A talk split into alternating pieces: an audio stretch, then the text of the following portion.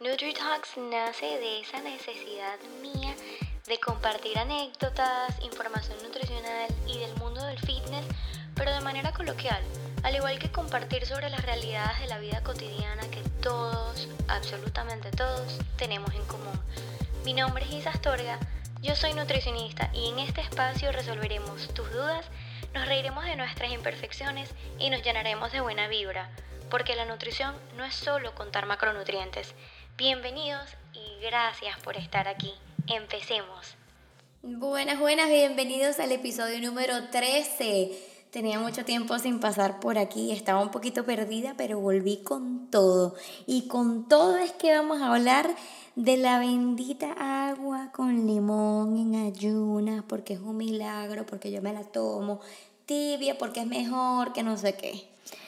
Miren, el agua con limón es un tema que parece que nunca lo vamos a poder borrar de la faz de la tierra y que además a esta bebida se le han atribuido demasiados beneficios que estoy segura que la mayoría de mis compañeros nutricionistas quiere hacer como mi bella genio cuando la escucha y ¡pum!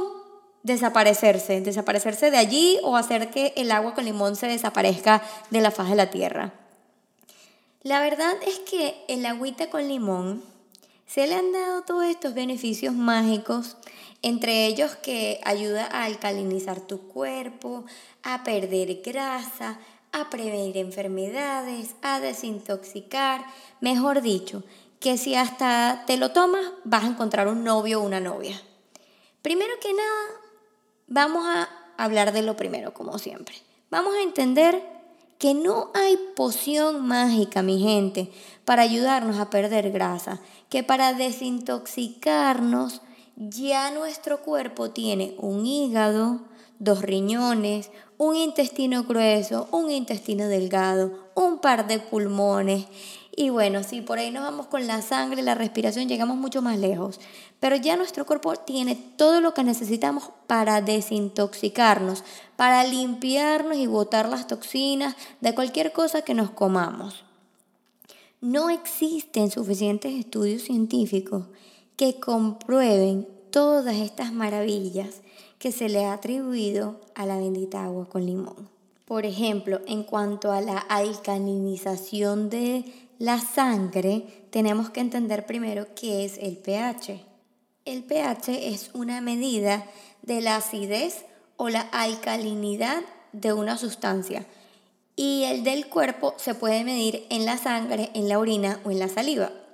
Muchas veces hemos oído hablar de la importancia del pH, del jabón que usamos para lavarnos, de las comidas que comemos, pero lo que no sabemos es que mantener un equilibrio del pH del cuerpo es fundamental, pero que mediante las funciones normales del cuerpo, él mismo se encarga de mantener un equilibrio en el pH. Por lo tanto, no es necesario que un agua con limón te ayude a alcalinizar tu cuerpo.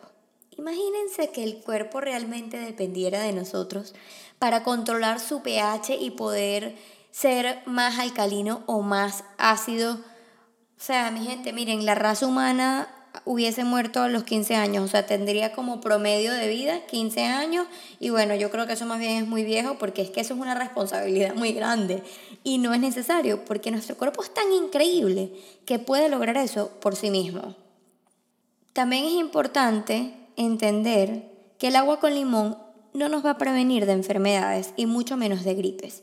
Sí es verdad que podría ayudar a minimizar los síntomas dependiendo de la cantidad de vitamina C que tú consumas a través de tu dieta, pero no solamente por el consumo del agua con limón. Entonces ahí ya entendemos que sí que nos hidrata, que sí que nos da vitamina C, pero tampoco es un número tan alto como para decir, ah, yo me tomo la agüita con limón y no me da gripe nunca. No, no, no, no te da gripe por otros motivos. Ahora, quizás tú te estás preguntando, ¿y qué pasa si le agrego bicarbonato? Con bicarbonato de sodio se convierte en una bebida efervescente, como el Alka-Seltzer, que puede ayudarte a tratar síntomas estomacales como la acidez, pero que es recomendable ingerirlo solo cuando se presentan síntomas y no prolongarlo en el tiempo porque sí puede tener muchos efectos adversos en el estómago y en cuanto a los jugos gástricos. Pero mosca aquí porque el bicarbonato junto con el limón podría dañar el esmalte dental. Y en adición a eso, si eres una persona que sufre de gastritis crónica o aguda, en ayunas es la peor decisión que puedes tomar. Y siempre, siempre, siempre deberías de consultar con un médico.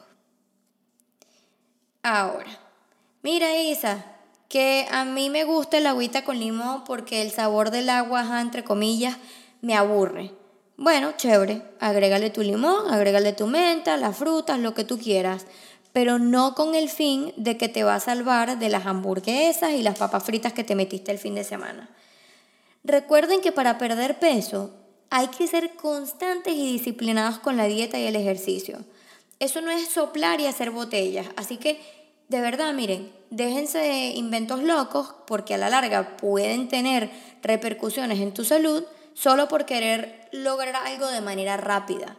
La pérdida de peso no es un proceso rápido, es un proceso que toma tiempo. Entonces no caigan en pastillitas, no caigan en bebidas, que si el vinagre de manzana en ayuna, que si en la noche, que si con agua, que si me pongo de cabeza, que si no sé qué. No inventen.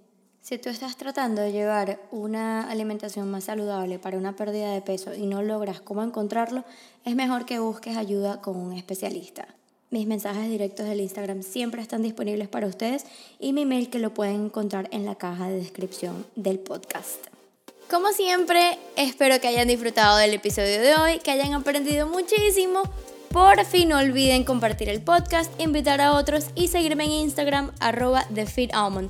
Los quiero, gracias por escucharme y hasta el próximo episodio.